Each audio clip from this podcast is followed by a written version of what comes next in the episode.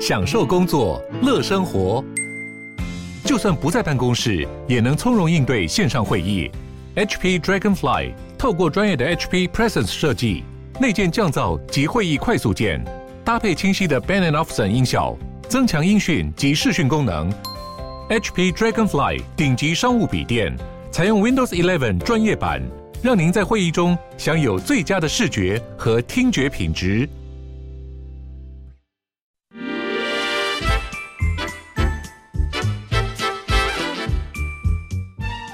健康的身体，才有健康的生活。名医昂寇专业医师线上听诊，让你与健康零距离。听众朋友早安，这里是九八新闻台 FM 九八点一，欢迎您收听每个星期一到星期五上午十一点到十二点播出的名医昂寇节目。我是家医科医师宋燕仁宋医师。那今天我们要谈的题目啊，是呃，程序上一个月六月份。谈的所谓胰岛素阻抗是什么？怎么发生的？为什么重要的下集？我们上个月谈的是上集啊，那这个月要谈的是下集。那题目就在这边啊。那呃，我是说这个 YouTube 的的朋友们可以看到我的题目定的呃，其实很很怎么样？很提醒大家，就是说这个这个字眼呢，我们这些年好像常常听到人讲。可是好像永远讲不清楚。那实际上这个问题为什么永远讲不清楚呢？因为它的确是一个困难的问题。但是我上一个月在讲的时候，很重要的是说，这个题目的重要性在于美国的 Banting Lecture 哈，就是美国糖尿病学会每一年会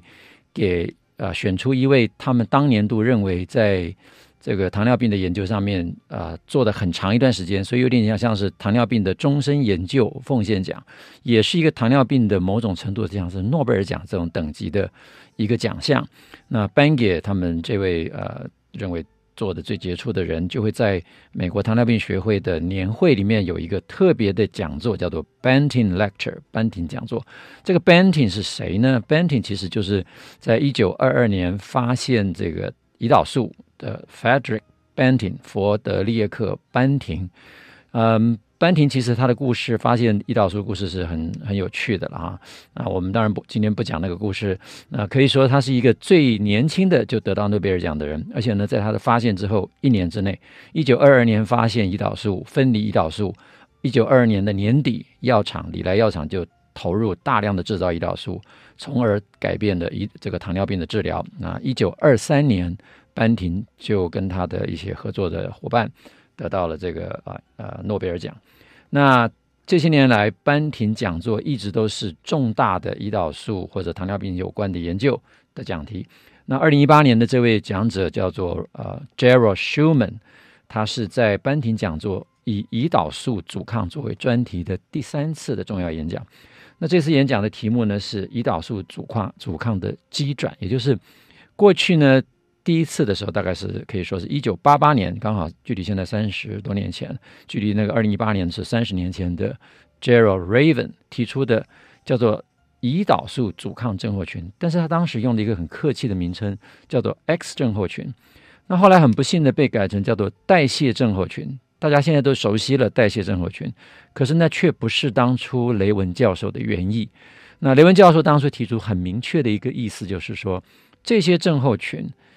都有一个共同的病理机转，叫做胰岛素阻抗。从那个之后呢，就上十呃万篇了，到现在其实已经超过十万篇的论文，在专门研究到底第一个什么叫做胰岛素阻抗，到底阻抗是怎么发生的。那这一次这个呃舒曼教授的讲题就非常有意义的，把胰岛素阻抗就他的研究所得，把他一步一步他认为在细胞里面发生了什么事情，做了非常仔细的生化，甚至用核磁共振这样一个特殊技术，以及用分子生物学，然后加上临床医学，就是找真的人来测试，找到了它的作用的基转。那同时把它下了一个副标，把这个基转特别针对肥胖症。甚至于对一个很有趣的，今天我们会谈到的题目，叫做全身性脂肪失养症，这个大家很少听到哈。也就是说，我们现在都知道，胖的人容易得到糖尿病，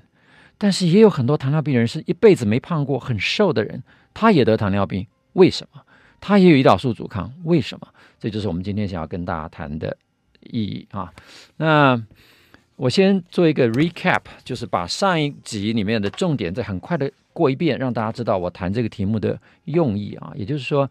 嗯，其实过去我都一直在很多的场合里面主张说，我们现在的糖尿病治疗其实有一点点方向不太正确。我我不敢讲不正确，我只能说不太正确的原因是因为会把重要的机转跟周边的症状混为一谈。那呃，呼应我这样的一个想法，或者说我其实是 follow 这些大师们的想法哈。呃，这边就可以得到一个明证，也就是舒曼教授在他的这个二零一八年的演讲里面，在演讲的第二两分钟，他当那个演讲总共五十八分钟，两分零四秒的时候，他已经就明确的表达，他认为他说持平的说，大部分我们现在用来治疗二型糖尿病的药物，治疗的是症状，也就是。高血糖啊，也就我们现在都是治疗血糖，而不是治疗它的根本原因，也就是他还括弧他说 I believe 我相信是胰岛素阻抗，这也就是我这么认真的想要把胰岛素阻抗呃来分享给大家，让大家知道说，其实我们要面对的是胰岛素阻抗这个问题，而不是只有把血糖这个数字控制好就好，反而是要回过头来问一问。到底我们的阻抗是怎么发生的？我们有什么策略可以降低阻抗？如果阻抗能够降低，才能够达到真正有效的治疗糖尿病，而不是只有在不断的增加用药，用一些我们非常辛苦的方法，把血糖勉强维持在一个数字，而没有去注意它的根本原因。那我们就要来问一问，上一集里面讲到说什么是胰岛素阻抗？简单的说，第二型糖尿病的病人大概百分之九十九。都有相当严重的胰岛素阻抗。我说百分之九十九的意思是说，有一些被诊断为二型糖尿病的人，他发病的时间如果是比较晚的，他一辈子可能是一个慢性的胰岛素的衰竭，他所发生的可能被界定为二型糖尿病，因为他是成人的。那也许他不是那么依赖胰岛素，所以他有微量的胰岛素，可是他的很多表现其实看起来有点像一型糖尿病，也就是他的胰岛素并没有很严重的阻抗，而是胰岛素的功能失效了哈。那我们先看这个图上面，主要讲胰岛素的这个阻抗的问题是在于二型糖尿病的人跟正常人不一样。我这边就不秀正常人啊，我这边所画出来的缺损，正常人都没有这个缺损。也就是说，我们正常的人吃下碳水化合物或者吃下含有糖分的东西到身体里面之后，会激发血糖的上升。血糖的上升应该要激发我们的胰岛反应，就是我们胰脏里面的一个结构叫做胰岛。这个胰岛呢，它就会分泌胰岛素。胰岛素呢，应该做两件很重要的事情。第一个是把血糖很顺利的放到肌肉里面去，形成肌肉里面的肝糖来储存，供肌肉在活动的时候需要。那一部分呢，是要抑制肝脏去制造新的糖，同时把糖呢放到肝脏里面去合成肝脏的肝糖。但是在糖尿病的病人里面，这两个地方都发生了阻抗。阻抗的意思就是发生了抗性。也就是胰岛素对肌肉作用不行了，胰岛素对肝脏作用不行了。这个作用的不行，所谓不行意思就是它没有办法把讯道传讯号传下去，以至于血糖就没有办法顺利的进入肌肉合成肌肉的肝糖，也没有办法顺利的进入进入肝脏形成肝脏的肝糖，就堆积在血液里面，于是血糖就升高了啊。那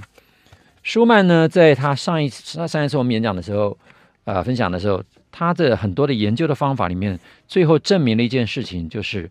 肌肉内的脂肪的含量跟阻抗的程度啊成正相关。也就是说，肌肉内里面的脂肪越高，它的肝糖能够合成的效率越低，阻抗就越高；肌肉内的脂肪越少，它的胰岛素就越敏感，就越能够让糖进入肝脏合成肝糖。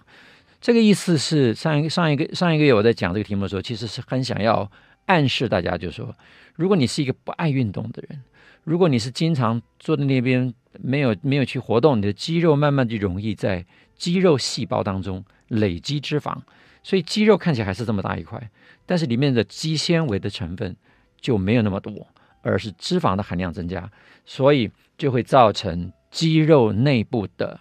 阻抗。啊，肌肉的胰岛素阻抗，这个是舒曼他认为肌肉胰岛素阻抗的主要的原因。所以他有一个假说呢，就是说这个发生的过程有可能是因为我们的代谢，他认为我们的代谢出了问题。那其中一个很重要的问题是他在这次演讲的最后会讲的，很可能是我们的肌肉里面的粒线体的能量代谢出了一些问题，以至于没有办法有效的把糖转化成为。肝糖，这是第一点。第二个，没有办法有效的把进入肌肌肉的脂肪有效的完全让它燃烧，以至于它产生的是叫做二呃二酸甘油酯的堆积。等一下我们再再讲哈。所以也就是说，摄入的碳水化合物从合成肝糖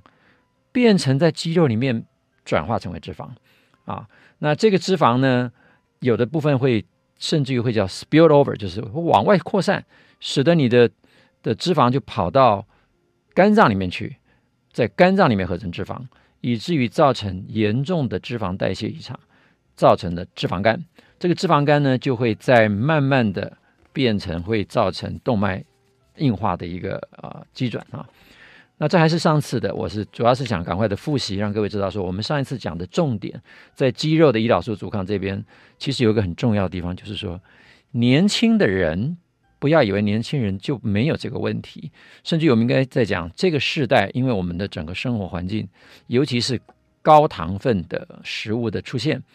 啊，我我讲的高糖分，甚至还要更针对性的讲，叫做高果糖玉米糖浆的泛滥，在各种食物里面变成了添加剂。你在外面吃的任何的含糖饮料，甚至于像寒天啦，像运动饮料啦，甚至于在面包里面呐，啊，在很多的这个酱料里面呢。几乎你都可以看到高果糖玉米糖浆的存在，而这些东西在很多的年轻人里面就可以出现问题。那我曾经跟大家分享过，我最年轻的患者常常都是一些高中生，在入学的时候做的体检，瘦瘦的，外表看起来好好的，可是就发现了所谓的轻度脂肪肝，甚至于也有十十六七岁就突然发现高血糖，变成糖尿病诊断的来的。那怎么会这样呢？那舒曼教授其实在他这篇演讲里面特别提了他做的一个研究。那第一作者是 Peterson，就是他的太太啊。那他们在耶鲁大学募集了三百多位大学生，也就是看起来外表都是体重正常，平常的生活也正常，外表看起来是瘦的。这群年轻人，他们去分析他们的血糖的耐受性以及他们的胰岛素的含量，就发现说，原来这一群年轻人外表看起来正常，居然也有胰岛素阻抗跟敏感的这两种族群。他把它分成四个等级，他就把胰岛素阻抗最严重的跟胰岛素最敏感的这两组拿来做了一个比较。就发现很有趣的现象哈，这个上一期如果没有听清楚的，我们这次再看一下这个数据。这个数据事实上我现在在临床上用的很多，也就是测量患者的血糖的变化。各位看，我们这个所谓胰岛素阻抗的这一组，就是他发现这群年轻人有一群人，大概四分之一的人是胰岛素很明显有阻抗的。那另外胰岛素敏感的这一组，就是这一群年轻人里面胰岛素最敏感的这群人。你看他们的血糖，在吃完两餐高糖的饮食之后。血糖的变化并没有差别，也就是说，我们现在临床上一般用血糖来做胰岛素来做糖尿病诊断的筛检工具。你现在来测血糖，我告诉你血糖正常，你不见得没有胰岛素阻抗。那这个舒曼教授同样的在他的这群年轻的受试者里面发现，而且他已经先做过分析之后，再来比较他们的血糖啊，就先知道他们有胰岛素阻抗跟胰岛素敏感。这两组人在吃了高糖的饮食，在他们这个年纪轻轻的时候，血糖的变化是一模一样的。各位、各位、各位朋友，听懂我的意思吗？血糖的变化一模一样，可是他们的阻抗不同。阻抗不同，从哪边可以看得出来？就从这个数据看得很明显。这一群人，如果他是阻抗高的这群人，他必须分泌比正常人多两倍，比敏感的这组人多两倍的胰岛素，才能够把血糖控制在正常的范围。所以，我们现在临床上用血糖单一这个数字来做胰岛素、做糖尿病治疗或者筛检的标准，会 miss 掉很多人，会会误掉，会是会是呃没有会漏掉很多人。他其实是很早就发生胰岛素阻抗、胰岛素分泌过量的这些人，将来都是糖尿病的高危险群。好，所以上一集呢，我们在做总整理的时候，就把上集的摘要写成了这样的一个手板。说明舒曼教授从他的研究的第一部分里面来说明胰岛素阻抗的发生的原因的过程，可能是这样的：就是我们发胰岛素阻抗之后，第一个先在血糖的这个控制上面，我们吃下去的食物没有办法有效的进入肌肉，在肌肉里面呢，造成肌肉的胰岛素阻抗，而它的表现就是肌细胞里面的脂肪的含量增加，也就是变成你的。就好像我们现在吃牛排，看到那种 marble 的牛排，就是啊，这种里面很多油花的，或者是神户牛排这种这种牛肉里面看起来一大堆油花的，那个就是一个很明显的肌纤维内含有脂肪。没有人去测牛的胰岛素阻抗哈，但是我相信那些我们平常吃的美国牛肉、日本神户牛排的那个牛，我猜他们一定是糖尿病牛哈。我猜想的啊，这个只是我我自己的胡说八道。但是，假如你的肌肉是这样的情况，那你很可能就已经是肌肉的这个肝糖合成有了问题。肝糖本来应该要变成肝糖的，却变成了脂肪。那在肝脏这部分，当然啊，就是我们今天要讲的重点。肝脏这部分就变成脂肪肝，也就是肝脏里面的合成变成了脂肪很多。那上一集我们提供了一个解决方案，那也是很重要的。呃，这边来顺便提一下，让各位啊、在这集里面得到很重要的两个概念，也就是，假如你有肌肉的 阻抗这样的疑虑，或者你担心有肌肉阻抗，最好的对策就是运动，也就是肌肉的单一次的运动啊。我不是说你只要做一次，而是说你每一次做运动，你个都可以达到一个很好的生理效果。这个生理效果是什么？就是可以让你的肌肉的阻抗明显的降低，使你合成肝糖的比例。大幅增加，一个就是你看，黄色这个呢是阻抗的人，他在运动前他的肝糖合成的效率是低的，他只要一运动之后，他至少可以达到敏感的这个人在没有运动的时候状态。当然，原来就敏感的人在运动之后效果会更好。所以这边呢给各位的建议就是，无论如何，你如果每天能够花四十五分钟，你想到就去运动，这个单一次的运动就对你会有所帮助。那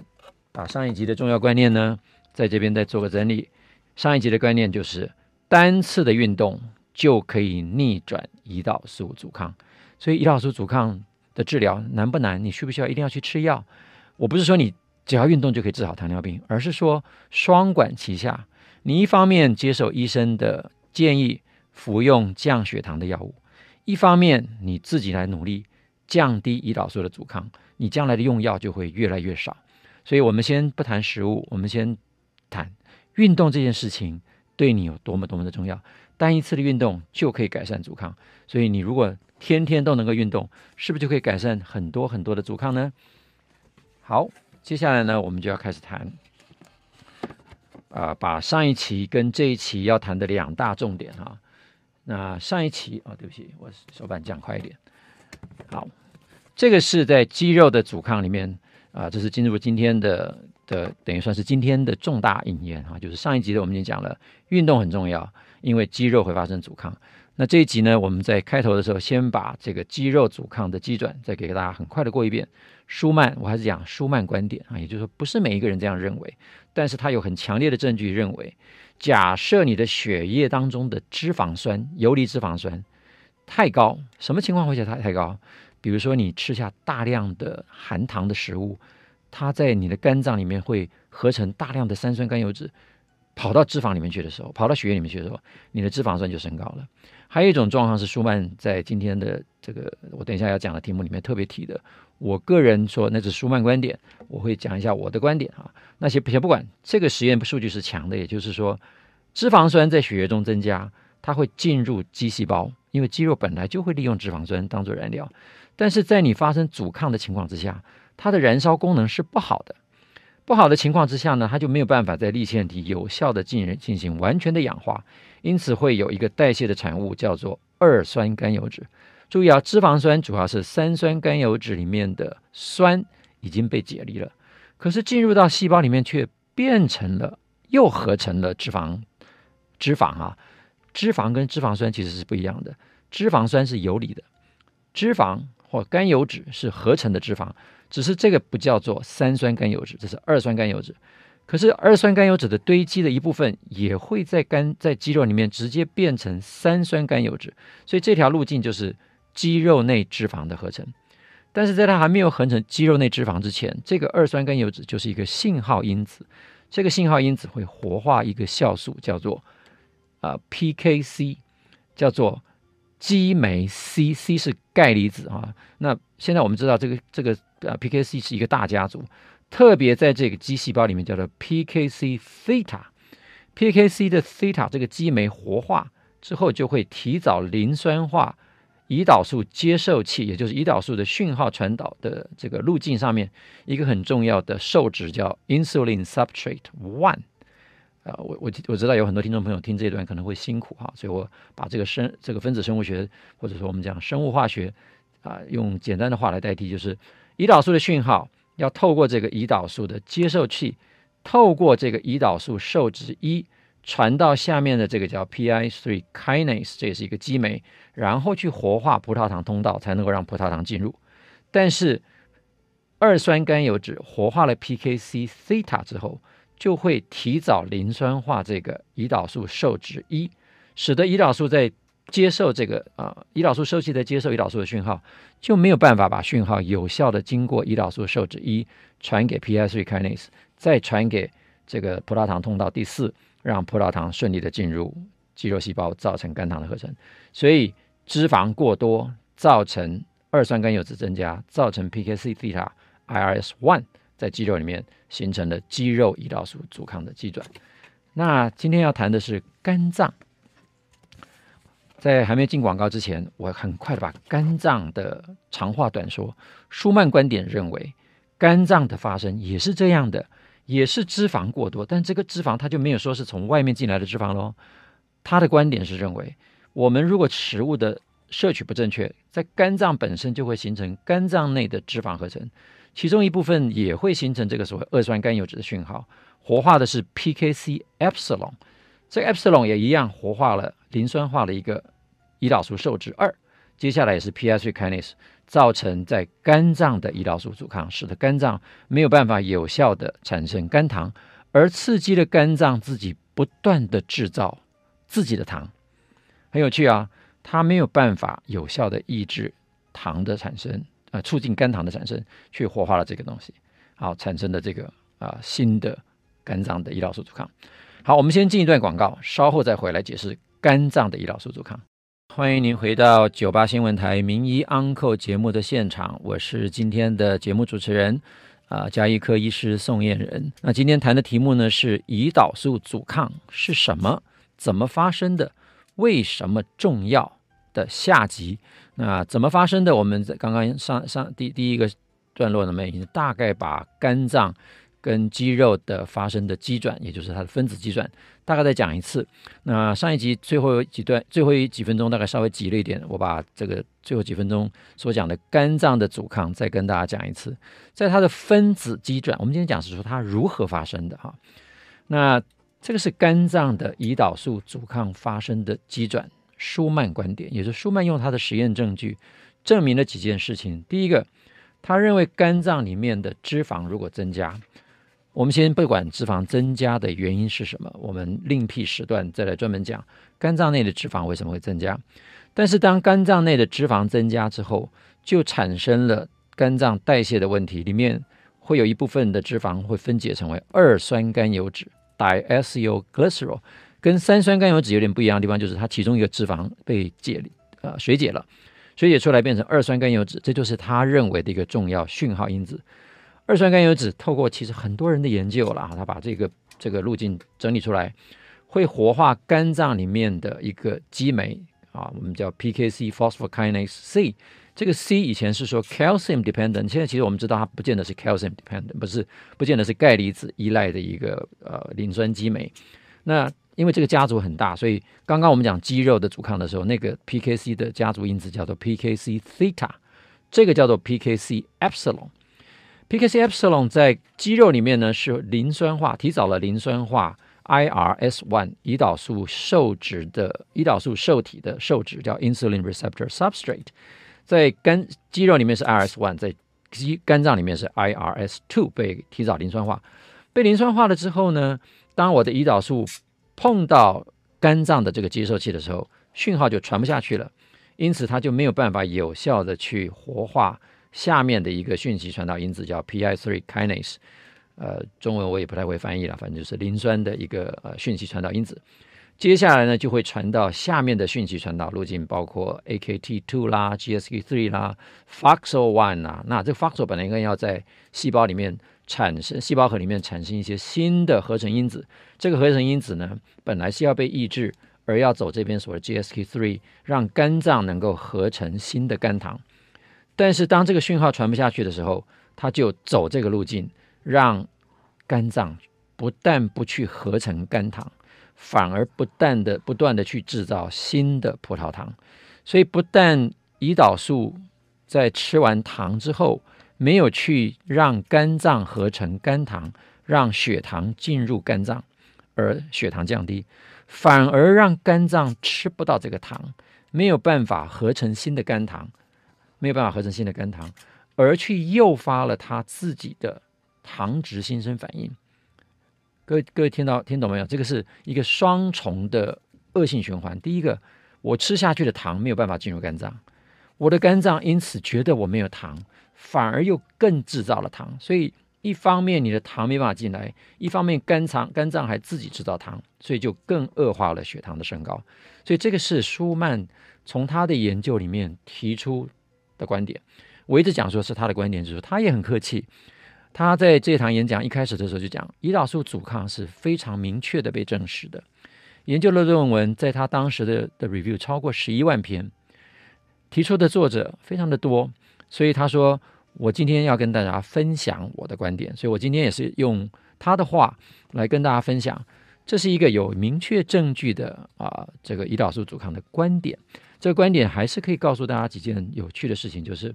这里面的讯息里面。肝脏内的脂肪是很重要的，肌肉里面的脂肪是很重要的。我再强调一次，肝脏里面本来不应该有脂肪的，肌肉里面、肌肉细胞里面不应该有脂肪的。但是这两个器官里面如果堆了脂肪，就会造成大问题。那这个问题呢，在舒曼的这个观点里面，有一个非常有趣的衍生，让我觉得。他是一个非常有趣的学者，他看问题的时候，他会反反复复的问一个问题说：说这件事情是只有人类发生吗？或者是只有他的动物会发生吗？或者是所有动物里面都很重要吗？那这里面就提出他在演化上面去看这个问题。这个问题就是说，胰岛素阻抗这件事情有没有在别的动物里面也出现类似的状况？不过他这个问题就比较聚焦在，因为刚刚前面讲到肝脏。发生胰岛素阻抗，主要是这个 PKC epsilon 出了问题。他就在问说，PKC 是一个这么广泛出现的一个酵素，这个激酶上面的磷酸化到底是出现了什么问题？他就发现说，这个磷酸化的分子是出现在这个 PKC 的第一千一百四十七个氨基酸的位置，叫做啊番氨酸 threonine。这个 threonine 呢，他发现在跨物种从线虫到果蝇到老鼠到人类，居然它的 PKC 的这个位置都是 threonine，也就是说，在演化上面，假如全部的因子都一样在这个位置，都是这个氨基酸，这个氨基酸刚好又是在 PKC epsilon 的活化的中心，他就认为说这个氨基酸一定扮演了演化上的角色，是，所以他就提出一个在演化上面，肝脏的胰岛素阻抗。也许不是我们全然想象的一个坏的反应，有可能是一个保护性的反应。那我们就要回头来想，这个保护性的反应在我们的生活上面可以怎么运用啊？他先提出这样的假说，他认为我们在饥荒的时候，注意啊，不是不是我们在做断食哈，而是饥荒没有东西吃的时候，我们会分解我们储存的脂肪，储存的脂肪呢就会造成在血液里面的脂肪酸的增加。这个脂肪酸的增加，一部分就会进入肌肉，一部分就会进入肝脏，在肝脏里面形成的脂质，在肌肉里面形成的脂质，而造成了二酸甘油脂的合成。在肝脏里面呢，这个二酸甘油脂就会活化 PKC epsilon，导致胰岛素的阻抗。注意啊，他认为这个时候的阻抗是有演化上的正面意义，也就是说，当人类在饥荒的时候，你要你要动用你的肝脏吗？你要把你的肝脏的肝糖用光吗？不，他认为这个时候的阻抗就是让肝脏有机会把身上仅有的血糖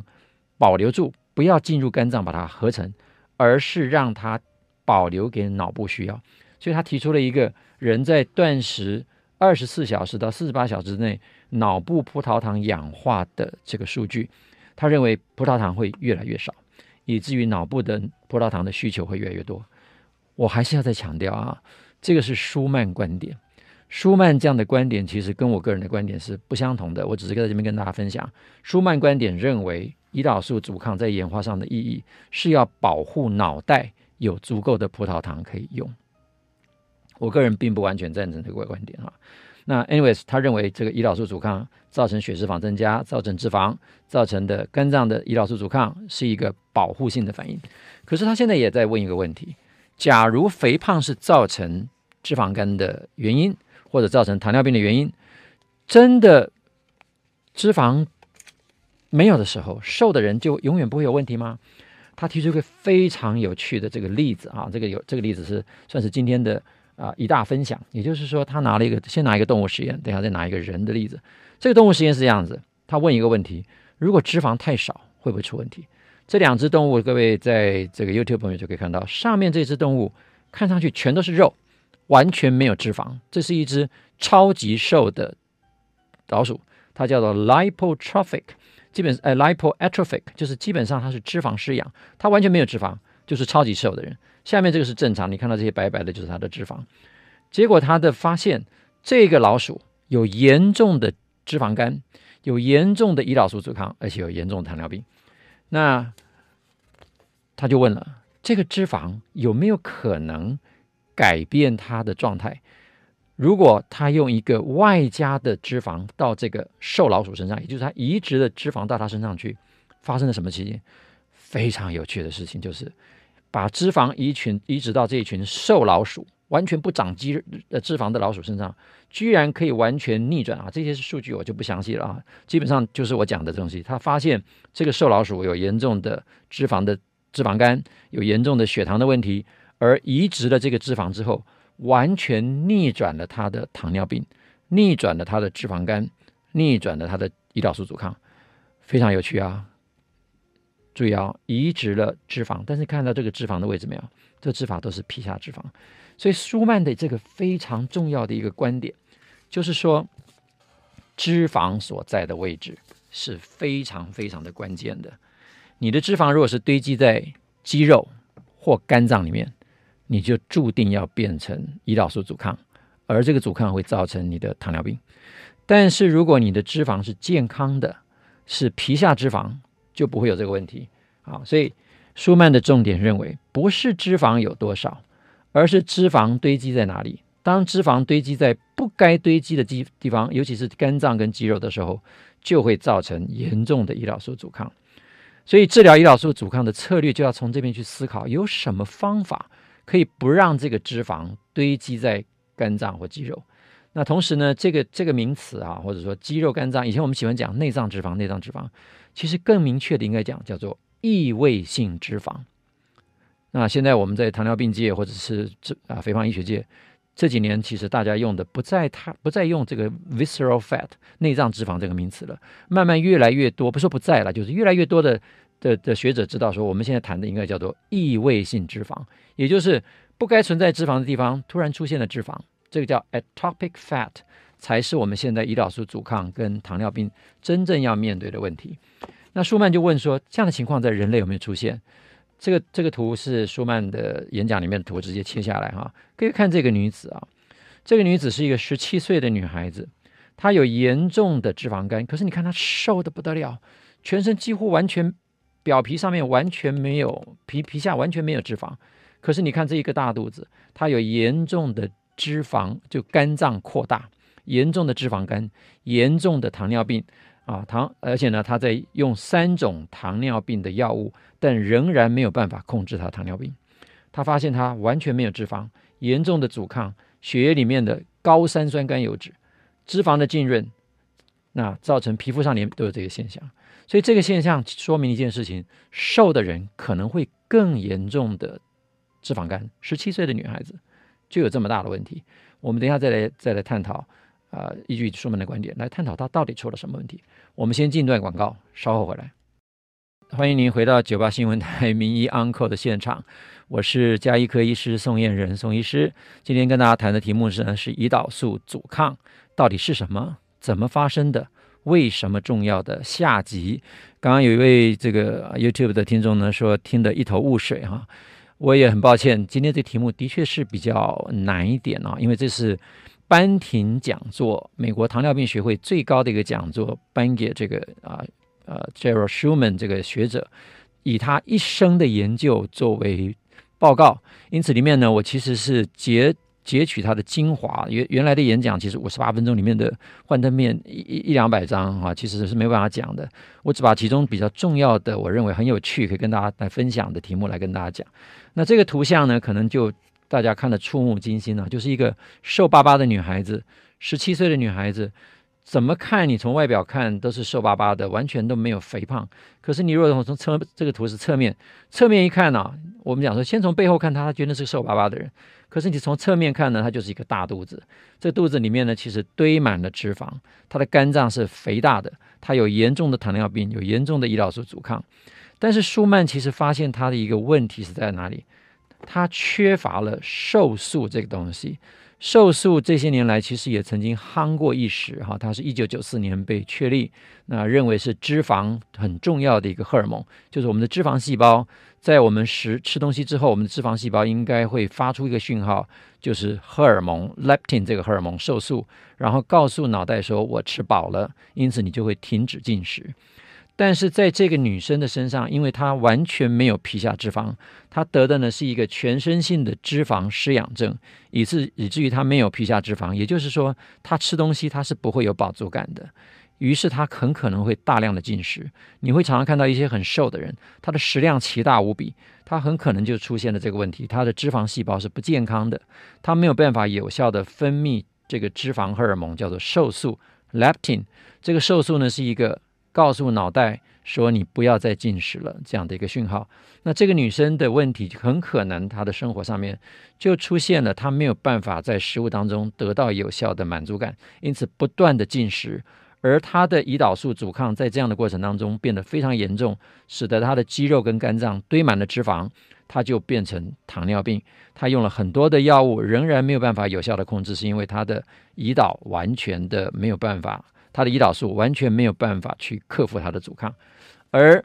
当舒曼用这个瘦素啊，有趣的是这样，他这个时候避开阻抗的方法，他是先解决脑袋的满足感，让他不要过度去吃那些会不断的让糖升高东西。所以这个女生是一个特殊的治疗，我绝对不是跟大家讲说舒曼这样讲，大家就要这样做。第一个，我们目前全世界没有用。没有一个呃临床上面可以直接用瘦素来治疗的方法。那瘦素曾经给我们在肥胖症治疗有很大的希望过，但是很快的我们就知道说它的作用远比我们想象的复杂，绝对不是像这个例子上这样的那么单纯。但是这个例子还是觉得很有趣啊，也就是说，这个在瘦素治疗的之前的这个女孩子，全身这么严重的啊的表面上的黄色脂肪瘤，全身呢不长肌肉，脂肪肝。在瘦素治疗完一年之后，他身上的这些黄色脂肪瘤、皮肤的症状完全消除啊！我还没有讲，就是他还有很多其他关节的症状，也就是糖尿病因为高糖所产生的症状，他几乎都有。那你看他肚子也就消下去了，这就是很高很明显的告诉各位说，如果有效的把脂肪的位置改变，它就可以减少它的阻抗。那回到舒曼呢，他就把这个观点做了一个整理。也就是说，会造成这个异位性脂肪的原因是什么？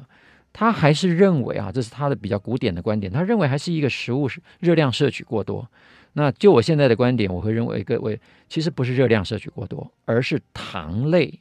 加热量好了。我我我不要把完把热量完全丢掉，糖类摄取过量，加上你的总热量也许摄取过高，就会造成脂肪的过度增生跟增大。以至于破坏了脂肪本身储存的能力。照舒曼的说法，就是当你的热量的摄取或者糖分的摄取在脂肪这一部分，它合成脂肪的能力超过它的容量的时候，它就会把这个多余的脂肪射到血液里面去，进入肌肉跟肝脏，造成脂肪肌跟脂肪肝。而脂肪肌跟脂肪肝就会造成阻抗。而在刚刚举的那个例子，如果你是一个很瘦的人，你本身的脂肪组织就是不发达的人，你更容易造成这个问题。这边给各位要讲的就是说，胖的人有的时候他有一些先天性的优点，假如你的皮下脂肪是健康的，你可以吸纳比较多的脂肪，反而不会让你的脂肪肝跟脂肪肌这么早发生。我我这样讲绝对不是要你变胖子啊，而是说你如果有适当的皮下脂肪，而不要一味的追求减脂减到皮包骨那个样子，让你的脂肪细胞完全都不存在，对你并没有好处。那这个例子就是说，如果你是一个皮下脂肪非常少的人，你的皮下脂肪少到变成像 lipodystrophy 这种脂肪失养症的人，你的皮下脂肪完全没有接纳脂肪的时候，你吃下去的糖类就会在肌肉跟肝脏转化成为脂肪。就存在这个不该存在的地方，形成脂肪肌肉跟脂肪肝，你就会严重的阻抗。那临床上有一个药物，其实刚好蛮有趣的，这是舒曼提的。那我个人在临床上也很喜欢用这颗药物，可是有很有很多人啊，因为不了解，认为这颗药会让他变胖。但是它变胖的机转，在这边跟大家分享一下，它其实是很有趣的。这个叫做 Thiazolidine-Dione（TZD），现在在台湾只剩下一味药了，也就是现在在全世界上只剩下。一颗这样的药是仍然在市面上可用的，叫做 Pioglitazone。那原厂的名字叫 Actos 艾妥糖哈。那这颗药它的作用是在活化脂肪细胞的胰岛素敏感度，活化它里面一个呃一个一个分子叫做 PPAR gamma 啊。那这个 ppa gamma 的活化之后呢，就会让胰岛素的敏感度增加，脂肪就可以再吸更多的脂肪细胞可以接受更多的脂肪，同时会把脂肪肝。脂肪肌里面的脂肪移到皮下脂肪，所以很多人认为这个药不好，吃下去会发胖，尤其是你打胰岛素的人，打再加这颗药的话会胖得不得了。但是在你脂肪肝跟脂肪肌很严重的时候，这颗药反而是有它的效果的哈。所以呢，这一集呢，我重大的想要传给各位的讯息就是，呃，就是呢，长期的胰岛素的阻抗会导致异位性的。脂肪的存在，那什么叫做长期的胰岛素阻抗？呃，脂尤其是脂肪的胰岛素阻抗，就是你如果长期的食物是大量的糖分的摄取，造成热量的堆积超过我们皮下脂肪平常能够接受的程度，也就是你适量的摄取这东西，让你看起来这样蛮丰丰满的，就是丰腴的，看起来是有皮下脂肪的，看起来不是柴柴的，这是一个健康的脂肪。保持你的脂肪的健康，让你看起来适度的有一些皮下脂肪，这个健康的脂肪可以避免你的这个脂肪 spill over，就是跑到脂肪外面去，进入血流，最后到肌肉跟肝脏，变成脂肪肝、脂肪肌，造成肌肉跟肝脏的阻抗。那它的下它的下场就会变成肝脏跟肌肉的胰岛素阻抗，以至于你的胰岛素就必须分泌很多，分泌很多，你的脂肪细胞就会变得更肥大。就会阻碍了你的进行，所以呢，减重仍然是重要的啊。这就是还是回过头来，我们上一集讲运动很重要，这一集我们就回过头来，适当的控制体重。你要看一下你的皮下脂肪，你可以让你的皮下脂肪是适适当的有，所以你看起来胖你没有关系，你只要比你现在的肥胖。只要减百分之十，这是舒曼特别做的这个研究，发现你只要减百分之十啊，比如说从三十减到二十八，还不到百分之十，你就可以有效的降低你的阻抗，也可以降低你的脂肪肝里面的存在。所以这样的一个降低哦，才从三十降到二十八，BMI 就可以达到有效的减少胰岛素阻抗跟脂肪肝的效果。这是我们在这集里面最重要想要传给大家的讯息。好，这集呢，跟大家谈的是胰岛素阻抗是什么，怎么发生的，为什么重要？那也提供了两位两个解决的方法，听起来了无新意，但是你却发现说，原来它的作用是召唤到，或者说我们面对胰岛素阻抗来做这两件事情，而不是像以前的增加什么糖类类的代谢啦、糖类的利用，而是我们真正的去透过运动，透过减重来降低胰岛素阻抗，这是我。谈这集想要给各位最重要的讯息，那希望今天的分享不会让大家一头雾水啊！我最后这个总结其实是非常清晰而明确。那也希望我们今天的分享对大家有效。注意啊，你只要单一次四十五分钟的运动，就可以有效的降低肌肉的胰岛素阻抗。你只要体重降低百分之十，也不要多，你一百公斤的人降低十公斤，八十公斤的人降低八公斤，就可以改善你的脂肪肝，逆转你的脂肪肝，甚至于逆转胰岛素阻抗。我们是讲说可以逆转你的人生。好，今天分享到这里，祝大家健康愉快。